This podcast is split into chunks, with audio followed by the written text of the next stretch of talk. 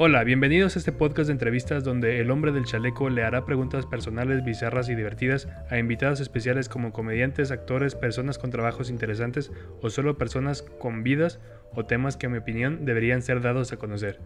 Yo soy el Turi de la Cruz y en esta ocasión tengo como invitado a un comediante de stand-up, actor, comunicólogo y pues ahí también hay unos un canal de YouTube con un contenido interesante sobre diferentes programas que he visto de él.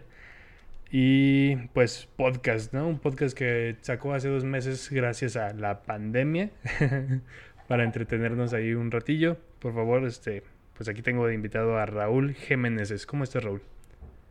Hola, Tori. Eh, bien, qué interesante está la introducción de que el hombre del chaleco entrevista personalidades que el mundo necesita conocer.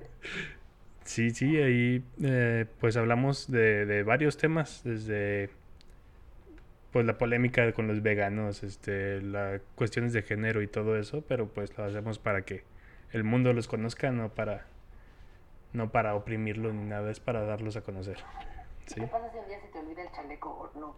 Ah, ya, ya ha pasado, ya ha pasado, pero pues ya, ya, ya la gente eh, reconoce como el, el, el chico Ah, que ok. utiliza el Sí, chaleco. Como, ok, ok, como decía el comediante del sombrero, Franco Escamilla, que aunque no use, ya sabes, ¿no? Que es, Sí, justamente es, eh, siempre que me subo a hacer stand-up, siempre traigo el chaleco, es un, un referente, ese sí. si no le cortas las mangas, hay una playera. Como Sí, sí, pues-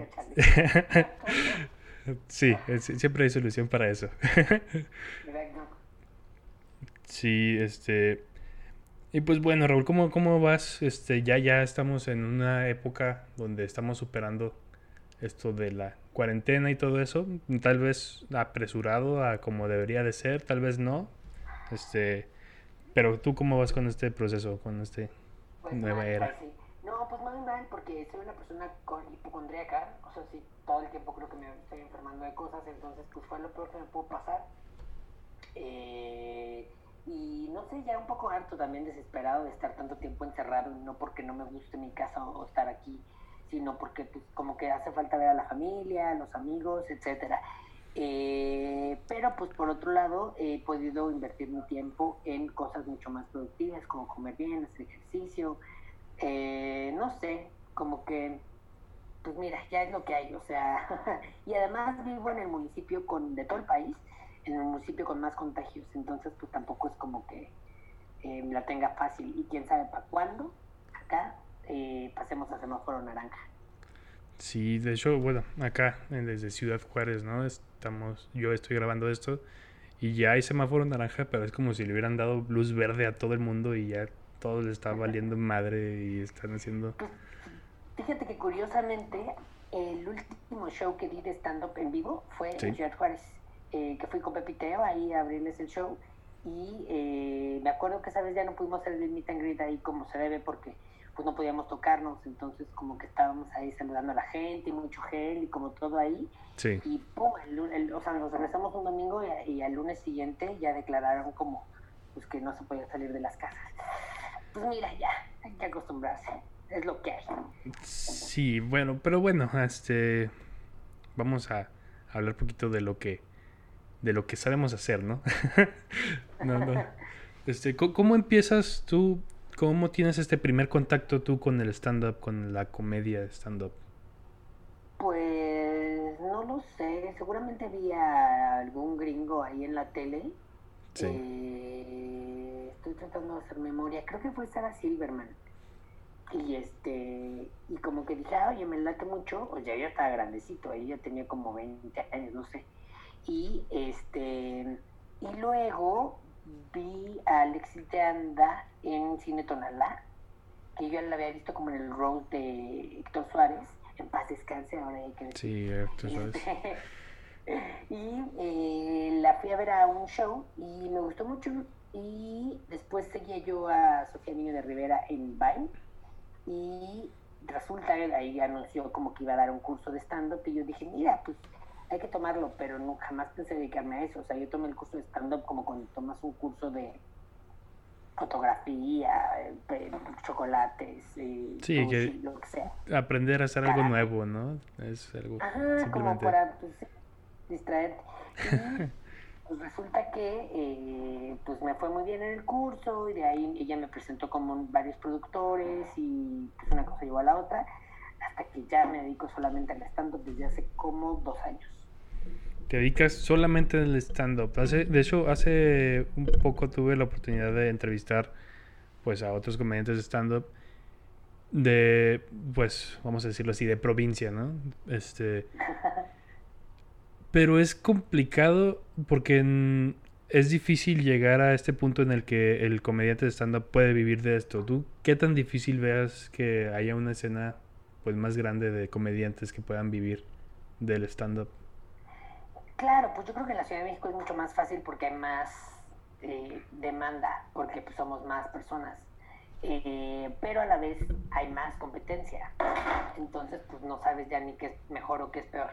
Yo, la verdad, tomé la decisión a partir de que llegué a tener un dinero ahorrado y también porque eh, muchas veces tenía que faltar mucho a mi trabajo Godines para poder ir a dar shows y a veces, pues, en un, o sea, en un show, pues me iba mejor que lo que me iba en el trabajo. Entonces dije, pues ya, ¿no? Hay que arriesgarse.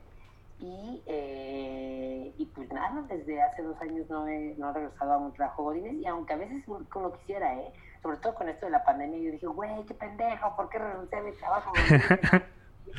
Recibiendo un sueldo y además estando en mi casa. Entonces, pues sí, pero bien, no me arrepiento, me, me la he pasado mucho mejor que eh, encerrado en un trabajo porque pues ahora todo lo que trabajo lo hago para mi beneficio, entonces eso está más chido. Bien, entonces tú renunciaste a tu trabajo, dijiste, ya, me quiero dedicar solamente a esto y te lanzaste, ¿no? Pero tenías... una productora de cine y era feliz.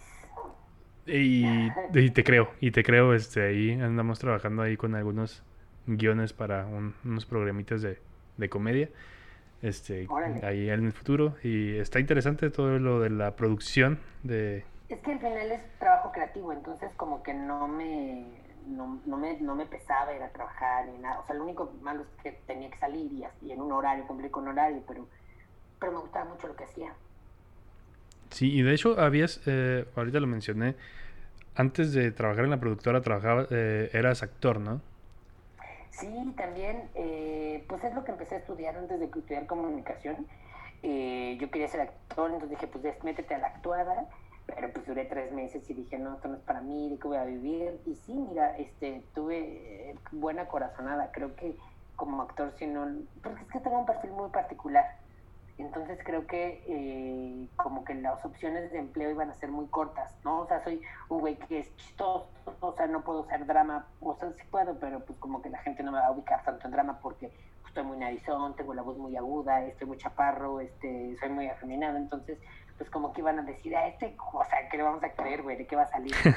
Este, y sí, entonces pues ya este, decidí que iba a dedicar a comunicación, porque me gusta mucho también la producción, y, eh, pero como que no dejé, como que el tiempo que estuve en el CNA y otras escuelas, eh, pues me ayudó a tener contactos en el mundo de la actuación que me fueron jalando para varios proyectos, entonces nunca dejé de actuar mientras yo estudiaba eh, la carrera y pues llegó un punto en el que ya, o sea, como que me dediqué solamente a mi trabajo Godín. Chile. Y bueno, ahora, ahora con la pandemia que pues sí, ya varios sufrimos por, por los shows y pues la mayoría de la gente que hace pues cosas en vivo está batallando los restauranteros y todo eso. ¿Tú cómo te has adaptado a, esto? ¿Qué, ¿Qué, qué, has estado haciendo? Pues raro, porque no he hecho shows. Ah, no, sí, he hecho nada más un show virtual eh, pero pues he tratado de, de, ponerme a escribir. O sea, en cuanto al stand-up, he escrito bastante. Eh, estoy creando ahí también otra cosilla como para afianzar eh, mi show completo. O sea, tener un show completo de Raúl Jiménez es una pero mucho más pues chingón, o sea, diferente y que todos los chistes sean como muy efectivos, etcétera. Y pues darle forma a eso sí cuesta trabajo y tiempo. Entonces, eso estuvo bien, que como que en la pandemia tuve el tiempo que no necesita, que no había tenido para eh, pues, ponerme a trabajar en mis cosas.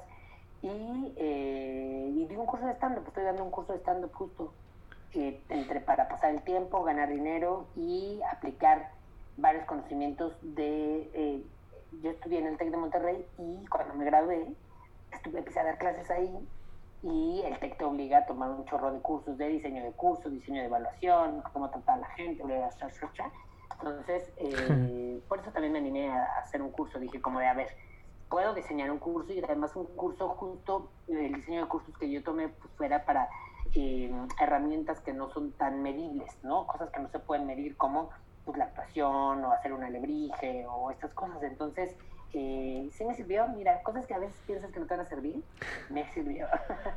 sí, totalmente. Y bueno, ¿qué, ¿qué, es lo que más disfrutas de, de hacer stand-up? ¿Qué es lo que... ¿Por qué hacer stand-up? ¿Qué es lo que más disfruto? Pues me gusta mucho hacer reír a la gente, me gusta mucho estar en el escenario. Eh, no sé si no sé si disfruto como, o sea, no sé, casi no trabajo como para, oh, es que yo ahí soy, saco mis frustraciones y eso. No, como que pienso mucho en que es chistoso para mí y espero que la gente lo comparta y si no, pues ya lo voy moviendo. Pero este, me gusta eso, me gusta que la gente eh, se ría y se la pase bien cuando va a ver un show mío, básicamente. Es lo único que me preocupa. Bien, y bueno, ¿cómo, cómo empezaste en esto de la actuación? Regresando un poquito al... pues en el CNA, te digo que estudié en el CNA, estuve tres mesecitos.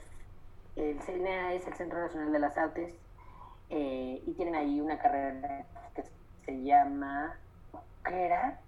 creo que era teatro o actuación para teatro, algo así. Creo que solo era actuación, ni siquiera era una licenciatura. Eh, y no, pues súper mal, o sea, la gente ahí me trataba súper de que, de que cuando eres nuevo eh, no te dejan subir a los elevadores, te súper bulean, güey. Y además, yo venía de una escuela súper fifi, o sea, mi prepa la estudié en el TEC y la secundaria también en una escuela, una escuela privada, entonces como que pasar ahí a una escuela pública en donde pues, este, te tienes que esforzar, no vale tanto tu dinero, se quedan los mejores. Este, pues sí, güey. Entonces yo no estaba acostumbrado a eso. Yo era como a ver, ¿por qué, ¿por qué aquí hay tanta competencia? Y pues nada, como que no me gustó el ambiente, no me gustó eh, tampoco como la intensidad de muchos actores del CNA. A lo mejor me hubiera venido mejor una escuela tipo Casa Azul o algo más fresón, porque pues soy bien, este, bien payasito. Y nada, pues, como que no, pero pues ahí conocí muchísima banda que eh, me ayudó a seguir actuando en concursos de la UNAM, entramos a muchas obras de la UNAM, entramos a, o sea, de, a nivel nacional, pero de la UNAM, donde entraban muchas universidades, en el TEC pues seguía haciendo obras de teatro, de hecho como que antes a mí me gustaba bailar y me estuve estudiando un tiempo en el campus Estado de México del TEC. Y eh, como que de ahí me, me jalaron a, a, actuar porque yo nada más bailaba, pero pues allá no había un grupo de danza chido, entonces pues me metieron a, a la actuada y a musicales, o sea, yo creo que jamás pensé en vida, este, pero pues luego, ay, conocí a Alex Fernández, por ejemplo, en Campos Santa Fe conocí a Alex Fernández en el grupo de teatro, estamos en el mismo grupo de teatro, de hecho hace poco subí una foto. Interesante. Que el como de, ajá, que estamos en el mismo grupo de teatro del campus, este, digo yo en la prepa, él ya se estaba, estaba en la universidad, pero este, la neta me gusta mucho actuar, creo que es lo que mejor sé hacer además, y pues trato de aplicar esas herramientas a mi set de stand-up. Y sí, son herramientas muy útiles, todo lo que es este, actuación y todo lo que te hace poner en, en escena, pues algo diferente y pues más que nada el control también de pues más que nada el nerviosismo, pero también la generar empatía. Eso ayuda mucho para generar empatía. Y, siempre he sido súper attention whore, no sé si eso, o sea, desde chiquito, o sea, me acuerdo desde, desde que tengo uso de razón, desde que pienso, tengo memoria, este que soy el de, a ver, cuéntense todos los adultos aquí en la sala porque les voy a hacer una obra de teatro o les voy a hacer un performance. Yo hacía bailes, o sea, hacía un chorro de cosas y las producía y además las actuaba y, o sea, yo era eh, pues un niño muy eh, cenoso, si se puede llamar, y entonces como que nunca he tenido como este miedo al escenario, nunca he tenido pánico escénico, gracias al cielo, ¿no? Porque pues hay mucha gente que tiene que lidiar además de todo lo demás, pues con el pánico escénico o, lo que te impone el público, ¿no? Este, digo, aunque me pongo nervioso, casi siempre me pongo nervioso antes de subirme a un escenario, pero eh, no, me, no me da miedo la gente. Entonces, eso creo que ha ayudado mucho a que yo sea mucho más desenvuelto y sea yo mismo en el escenario, que lo llevo practicando desde literal toda mi vida. Ok, voy a, voy a irme un poquito a lo que has hecho en tu trabajo en YouTube. Hay algo bien interesante que se llama Papi Chapoy Reseña.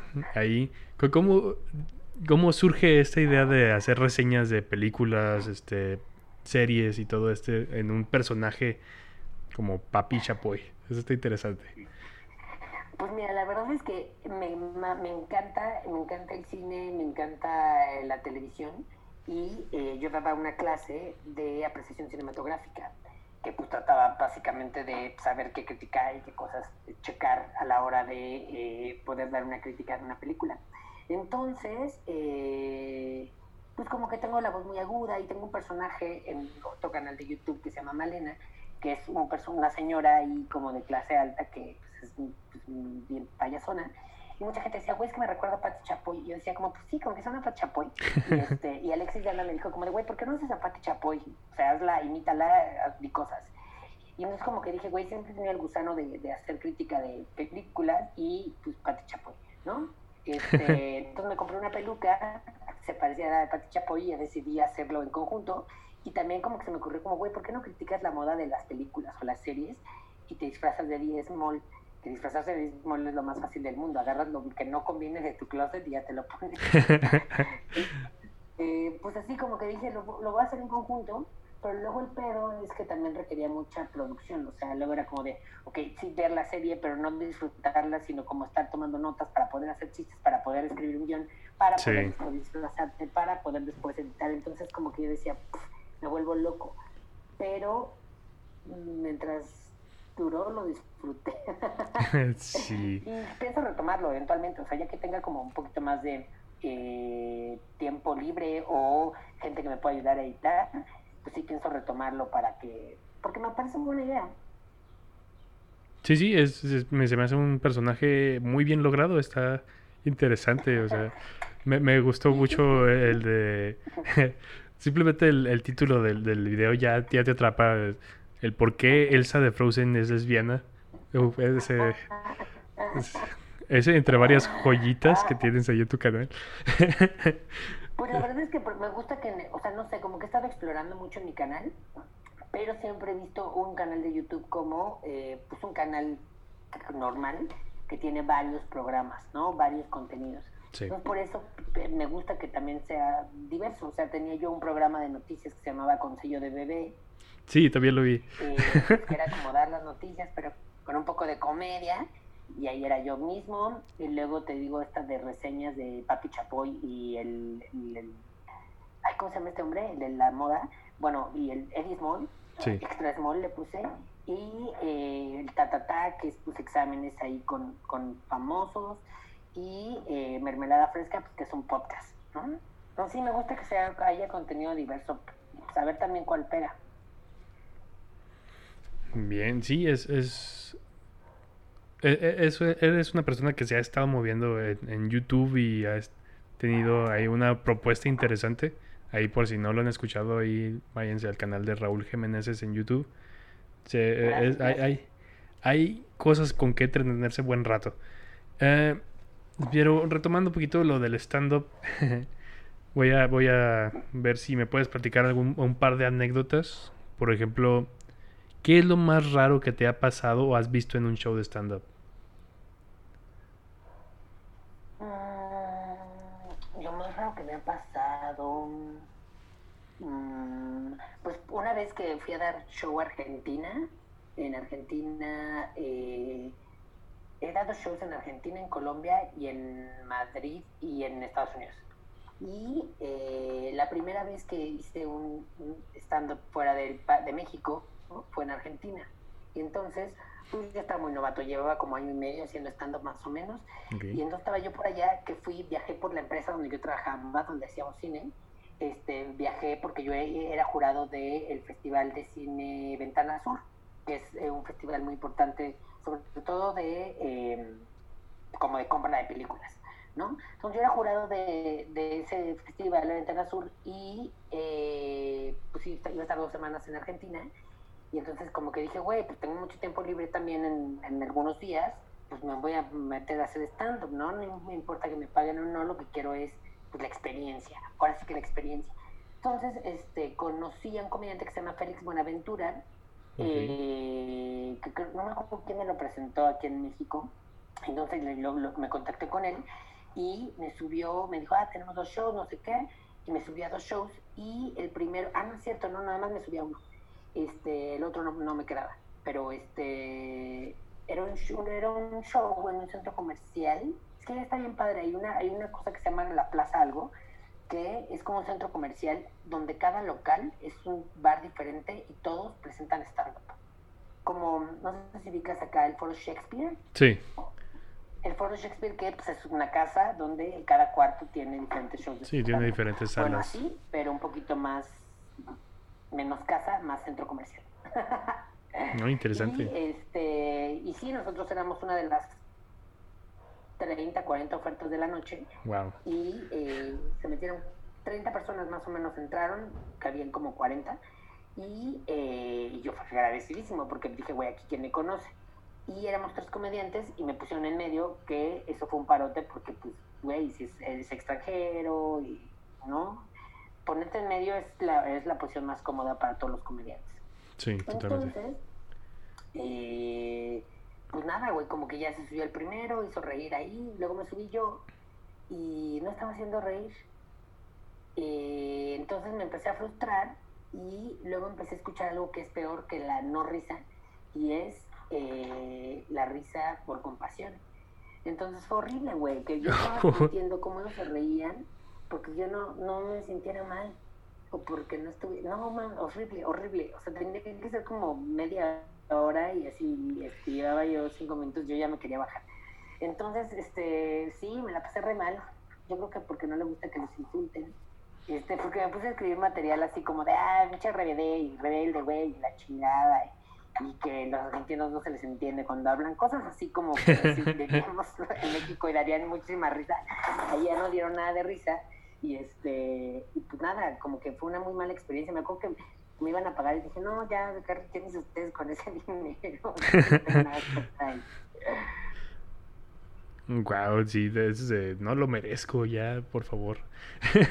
sí, no, la pasé re mal, re mal, como dirían los argentinos, pero pues este, pues probé, probé las mieles y hace poco, hace poco, hace un año exactamente, vi show en Madrid y en Barcelona y tenía yo la puta, mis, puto miedo, el mismo miedo de no dar risa. Y eh, pues que me fue muy bien. Sold out los dos shows, este... Pero, pero era show tuyo? Era show mío, eh, uno compartido con otro comediante. Ah, ok, excelente. Pero eh, lo chingón es que gente fue a verme porque eh, como que era, hicimos en un lugar mexicano, solo por mexicanos, o sea, como que estuvo mucho mejor planeado que, ahora vengo aquí a hacer mi comedia para los españoles, ¿no? Sino como eh, solo para mexicanos fue la cosa. Oh, ok, ok, ok. Sí, es como cuando vas en Estados Unidos y es un, pues, el público latino, ¿no? Que es más... Sí, por lo menos ya es, ubicas... Es, es, eh, sí, ya, ya, ya sabes es, lo lo que da risa, ¿no? De ellos ya tienen el humor mexicano o al menos latinoamericano. Este y es interesante en Estados Unidos cómo te ha ido en, los shows.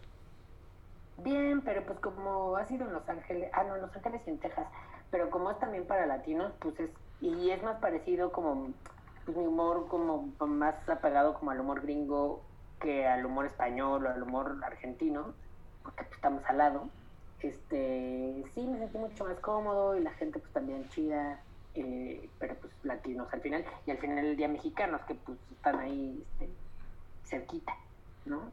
Sí, súper orgullosos de, de, ser mexicanos todo el tiempo. Este, sí. ¿Y cuál ha sido, eh, bueno, no, no, cuál ha sido, más bien, ¿qué es lo que menos te gusta de ser comediante? Desvelarme, no me gusta desvelarme en general. Ah, bueno. No me gusta, soy, soy una persona muy de mañana, de la mañanita. Este. Y sí, creo que eso es lo que menos me gusta. Porque. O sea, sé que hay competencia, pues, que también, me- o sea, como que me choca estar ahí como viendo quién hace más cosas y, ¿no? O quién tiene más seguidores de repente. Pero eh, creo que eso lo tienen todos los trabajos, pero no todos. O sea, sí es una elección eh, dedicarse a trabajo la noche en los bares y pues desvelarme no me gusta. pero bueno, pues ya. Ya seré famoso, ya podré estarme estando para las 12 del día.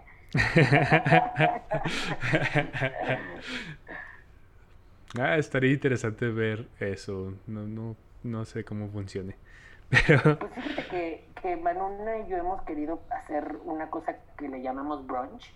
Como en Estados Unidos tienen como una tradición de los domingos hacer un brunch drag. Y, sí. este, y hasta dan shows como nocturnos, pero son a la una de la tarde. Entonces, pues queremos instaura- instaurarlo por acá, pero pues también se requieren muchas otras cosas y como que acostumbrar al público, etcétera. O sea, es como picar piedra, ¿no? Sí. Como llevar un open mic o querer iniciar la escena en tu ciudad. Es mucho, mucha chamba, mucha chamba. y, pues, a veces no se tiene el tiempo. Sí, de, de hecho es muy común, sí es cierto, ver shows de stand-up en casinos de Estados Unidos, así los domingos a las 2, 3 de la tarde. Es es súper común, como que saben que la mayoría de la gente se quiere ir a descansar temprano porque el lunes trabaja. Claro. Bien, y bueno, voy, voy a hacerte aquí una, una serie de, de preguntas, eh, pero necesito que me contestes lo más rápido que puedas. ¿Está bien? Sí. eh, A ver, espérame, dame un minuto porque eh, me estoy quedando sin pila. ok. Eh, a ver, ahora sí ya.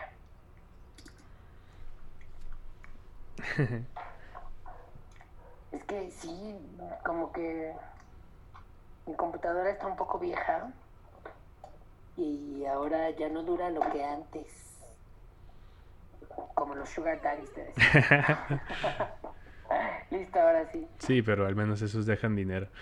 Este, Exacto. ok. Sí, la, la respuesta más rápida que puedas decirme, ¿sí? Aunque, aunque después te arrepientas, ya después de todas las preguntas me dices si te arrepentiste de alguna pregunta, de alguna respuesta, ¿ok? Ok. ok. ¿Perros o gatos? Perros. ¿Cuál fue la última mentira que dijiste? Mm, me gusta hacer stand-up. ¿Quién ganaría una pelea entre una empanada y una oreja? La oreja es más dura. ¿Cuál parte de tu cuerpo es la que menos te gusta? Mi nariz. ¿Cuál, cuál parte de tu cuerpo es la que más te gusta? No la vean. ay.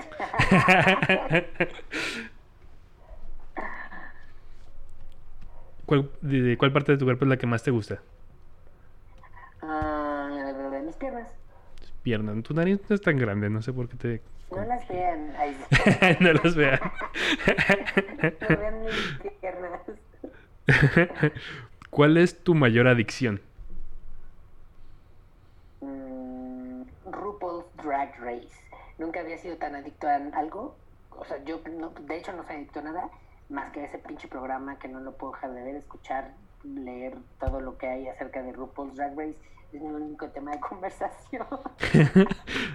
ok, ok, ok, ok. ok, ah, pregunta interesante. ¿Cuál es tu pierna favorita? La derecha. Tengo un tatuaje en la pierna derecha, por eso me gusta más. Porque tiene más estilo, ¿no? Debe ser por eso. Sí, traigo una y mi tatuaje me gusta mucho.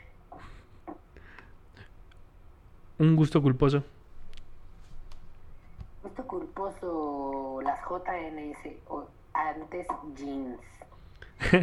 No que jeans, El jean, sí. Excelente. pero pues estaba buena. Recuerdan mi adolescencia. Yo, yo estaba en la primaria todavía en ese tiempo.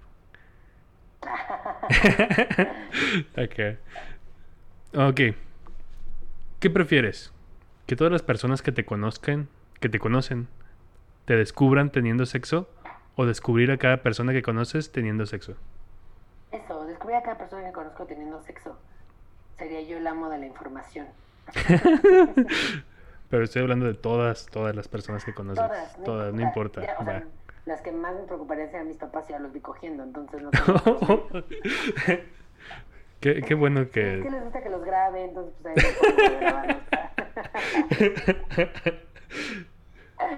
No, en serio sí los he cachado. Pero, pues mira, son muy jóvenes por eso. Interesante. Qué bueno que, que, que quieren, ¿no? Eso está interesante. O sea, hay varios que ya, ya, ya sus papás ya no se quieren y pues ya no cogen. Según lo que no parecía que se querían. Ah, eh, Ha de ser como que hace todo el equilibrio, ¿no? Ese de que tal vez se pelean todo el día, pero pues cogen y ya todo se resuelve, ¿no?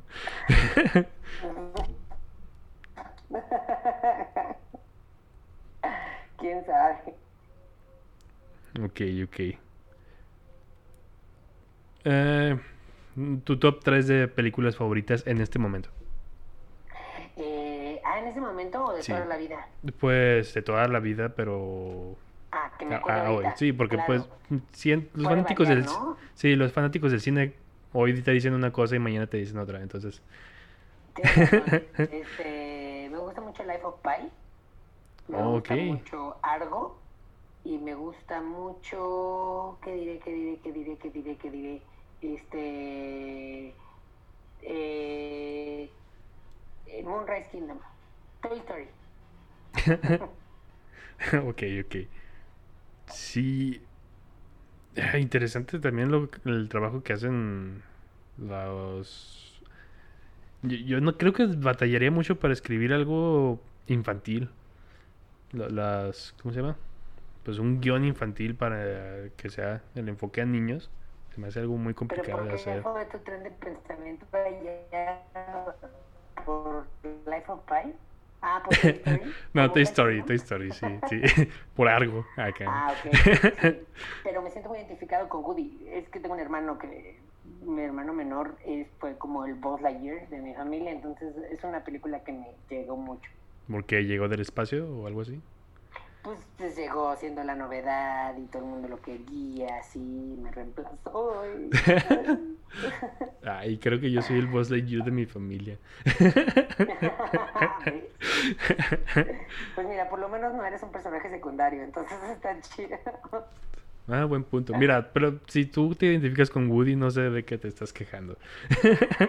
Sí, pues es que como que es medio lidercillo, pero medio histérico, pero como que le gusta ser el centro de atención, pero pues eh, llega gente más novedosa. Ah, bueno, si te puedes verlo así. Este, también aquí damos eh, terapia psicológica de repente. Lle- lle- Llegamos a tiempos donde pues ya empezamos a hablar de nuestra vida personal. No, no es la primera, no, es la primera vez que pasa, ya, ya me ha pasado varias veces, no te apures. Y pues bueno, este. Si pudieran. Si. en si eh, ah, va otra vez. Eh, si alguien escribiera o hiciera una película de tu vida, ¿cuál sería el título de, de la película? Pequeña gran vida, una mamada así le Pequeña gran vida. Y abajo así en pequeño. Una mamá así. así Aún literal. más pequeño, ¿no? Este, no sé, yo una película de mi vida, me parece un poco aburrida.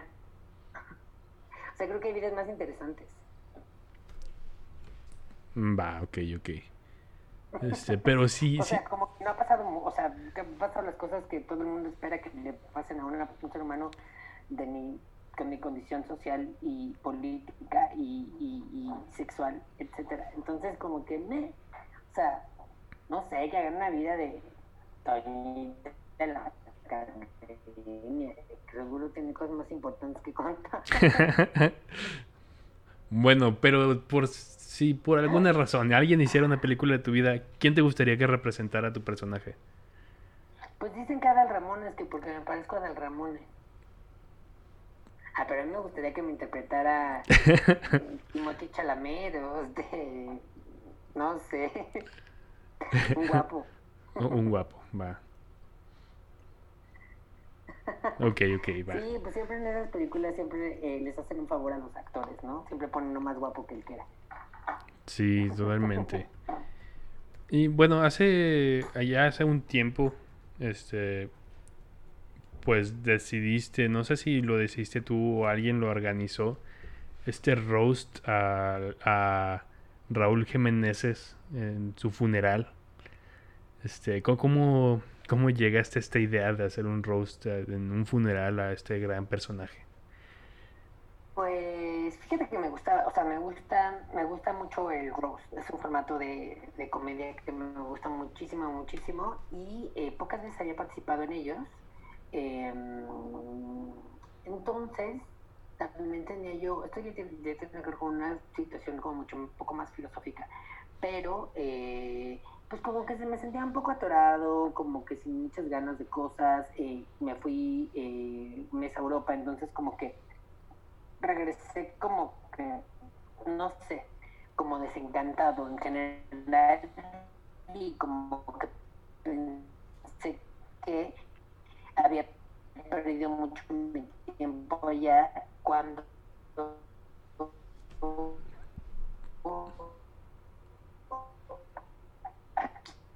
Ok, espérame tantito porque te estás trabando un poco. No sé si tú me ves bien.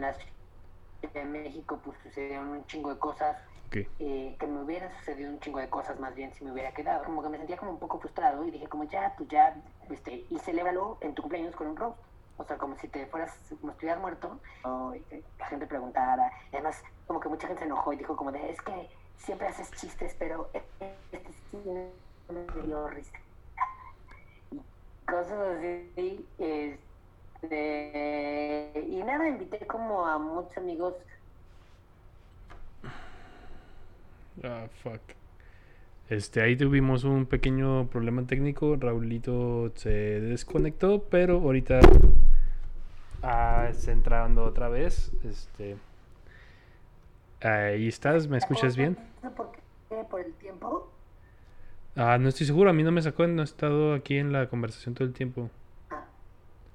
Entonces no sé qué onda. Estuviste trabando un poquito al final, pero no sé si tú me estás escuchando bien o estás simplemente siguiendo tu personaje. este, y pues nada, me pareció muy divertido hacerlo, celebrar mi cumpleaños con estas personas que quiero mucho. Ray Contreras estaba también, y ya no me acuerdo qué más. Ah, y Iván Mendoza, que me hace reír un montón. Entonces, este, me la pasé muy bien. Fue un gran cumpleaños que yo me organicé solito. Ah, y entró además funeraria García López como a hacer la producción. Entonces estuvo muy chingón que se hayan subido al barco de mi mamada. sí, pues polémico, porque bueno, yo soy un amante del humor negro, pero. O sea. Sí hay un. Eh, sí está este. Este. Punto en el que, pues, no te puedes mm, reír en sí tanto de la muerte. O sea, decir, ah, voy a hacer como que me muero. Todos vamos para allá. Sí, sí. Entonces, nos va a tocar eventualmente. Y eh, me da un poco de miedo llegar a viejito pero es algo que sé que voy a vivir. O sea, sé que voy a ser un anciano que la, va a pasar muy mal. Entonces dije, pues mira, ya este. no importa que hagas lo que te vas a morir, vas a llegar a viejito. Y pues sí, es un ciclo. Uh, pero qué interesante, yo siempre, no sé si sea yo y que tenga un problema psicológico, pero siempre he pensado como que, ¿qué dirá la gente de mí en mi funeral? Este, pero de alguna manera tú ya lograste eh, en saber en cierta parte de eso. De alguna manera. estoy obsesionado con mi, con mi funeral, o sea, tengo muy claro como que, cómo quiero que sean las cosas. este, y pues sí, también estuvo divertido como ver, este, pues que la gente no se lo tome en serio, que tampoco, o sea, pues la muerte es importante, pero pues nos va a llegar a todos, y pues qué mejor que irse acostumbrando. Sí, no tanto eh, como un país en el que pues nos gusta hacer chistes de la muerte, ¿no? Y, y pues lo celebramos, ¿no? Somos- claro. es lo más interesante. Este. Pues muy bien, Raúl. Este. eh, bueno. Para pues continuar con, con esta entrevista. ¿Qué, qué viene? Qué, qué estás qué estás planeando para el futuro con tu carrera? ¿Qué, qué viene para Raúl Meneses en, en el futuro? Pues yo creo que lo más importante que estoy planeando para este año es algo que no puedo decir porque es una exclusiva para la gente que está en mi Patreon. O sea, esa- las personas que están inscritas a mi Patreon ya saben que estoy planeando. Estoy planeando ahí una cosa y estoy subiendo ahí como los, los avances de esto que estoy haciendo. Pero, eh, pues en general, es, para mi show de stand-up voy a tratar de hacerlo mucho más eh, sólido, que sea eh, una hora de pura risa. Y eh, también un show diferente, que se llama Raúl Jiménez es una y me gustaría así eventualmente grabarlo y en una pista de hielo y como que Muy eh, interesante. hacerle a la faramaya y de que patino. ¿Y si sabes patinar? en hielo sí, pero tampoco, o sea, no puedo dar una vuelta, pues. o sea, ir hacia adelante. Sabes, sabes avanzar, sabes no caerte tan fácil. No caerme, sí. Ok. Y pues bueno, Raúl, eh, ¿en dónde te podemos seguir tus redes sociales? Estoy en todas las redes eh, como arroba Raúl Jiménez, o sea, en Instagram, en YouTube, en Twitter, en Facebook, en todas subo contenido diferente. Eh, los lunes eh, vayan a mi Instagram que subo una sección que se llama Revintage, que es criticar revistas del pasado. Los martes eh, regularmente sería el contenido de X Somos Chavas, que es un podcast que hago con Manuna, con Ray, con Pablo y con Emiliano pero pues ahorita está en hiato porque pues COVID. Sí. Eh, los miércoles eh, en el canal de las mamás presentan, ahí estamos sobre temas. Por las señoras, Eh, los jueves eh, voy a subir el contenido de Tatata, segunda temporada que viene ya, ya como no necesito. Y eh, los viernes, los sábados y los domingos, eso sí, este, son para mí. Entonces, esos días no, no- no subo nada a las redes. Ok, Eh, porque excelente. pues sí, también es importante que uno se pase tiempo para nosotros mismos. Sí, totalmente de acuerdo. Pues bueno, muchas gracias Raúl por, por aceptar esta entrevista y darte el tiempo por pues aquí No, cotorrear un ratito. Yo muy contento, Turi, ahora que regrese a Juárez porque es de mis ciudades favoritas de este país. eh, entonces voy a regresar seguramente este año. Si no para dar show, por lo menos para ir a comerme una carne asada y con el Badía, Lolo, eh, Uf, Gabe una- y Tania. Una chulada ese Entonces, patio este, con carne y ahora asada. está el borre. Sí, el borre de Mario Capistrán ahí anda también. que además fíjate que de esos de todos los que mencioné bueno de los que de los comediantes de stand up el borre es el que más shows me ha abierto en o sea me ha abierto como tres shows eh, porque él ha venido mucho más veces a la Ciudad de México Sí, sí, de hecho platica que el mm, bueno, que yo que pues también tengo ahí una amistad un poco más cercana con él, me platica mucho de que tú eres de los que más le han dado oportunidades eh, allá en México y Ajá. Que las no pues y ahora ya es al revés güey o sea ya, está muchísimo la neta es que yo siempre he admirado el trabajo de estos güeyes desde que los conocí, siempre fue como de ojalá yo viviera, te lo juro que yo pensé, en, he pensado realmente y de manera seria en irme a vivir a Ciudad Juárez por, o sea, antes, mucho antes de leyendas legendarias, ¿eh? desde que los conocí, porque dije, güey, me gusta mucho la vibra de la ciudad, sé que se ponen un chingo de cosas, no sé. Pero pues bueno, luego entré en razón y dije, no mames. no mames a Juárez. ¿Por qué vas a ir? Sí, ¿no? No, el- todo el mundo comenta que la, la gente aquí es muy cálida y no les puedo mentir, es, en realidad sí lo es. Este y lo que sí está de la chingada es el calor acá en Juárez. Eso sí no es lo único me que no, no me gusta. Entonces eso no está nada mal. Me encanta Juan Gabriel. Me encanta Estados Unidos. me, gusta ir de compras a Estados Unidos. Ok, ok. Sí, o sea, tiene muchas ventajas. Y la comida de los burritos son deliciosos. Este, las carnes son muy ricas. Este, las cervezas también. No sé, creo que no me iría porque me gusta mucho la ciudad. O sea, me gusta mucho el, neta tener opciones infinitas de entretenimiento que no, pues eso sí, hacer más falta por allá. Y sí, de hecho, bueno, hablando de estos chavos de leyendas y todo este rollo, pues han sido gente que ha tratado de trabajar con varios comediantes alrededor del país y más para impulsar la escena local aquí en Juárez, que pues es el objetivo primordial. Por eso no, ellos no se han querido ir de aquí de la ciudad y dicen que ellos se van a quedar aquí para Chido, sí, siempre. siempre lo que eh, y también porque están mucho más acostumbrados este, pues, a sus ritmos, tiempos, etcétera. Sí, la Ciudad de México está de locos, o sea, yo creo que hoy he hecho 50 cosas y, no he terminado de hacer nada, pues ves, justo se me palmó la entrevista contigo, o sea, pero este, siento que ya dura más el tiempo también, no sé. Sí, aquí lo que lo que recorres toda la ciudad, allá no recorres nada de transporte. Sí, totalmente. Y bueno, con eso nos despedimos. Si tienen una pregunta que les gustaría que le hiciera algunos de mis invitados, háganlo saber en mi Instagram o Facebook, el del Chaleco Pregunta, o en mis redes sociales como comediante, el Turicata. O nada más en Facebook, búsquenme como el Turi de la Cruz y ahí me van a encontrar de alguna manera. Y manténganse curiosos y recuerden que no hay una pregunta tonta, sino una pregunta que no sabe patinar sobre hielo. Nos escuchamos la siguiente semana en su podcast El del Chaleco Pregunta. Muchas gracias por escucharnos.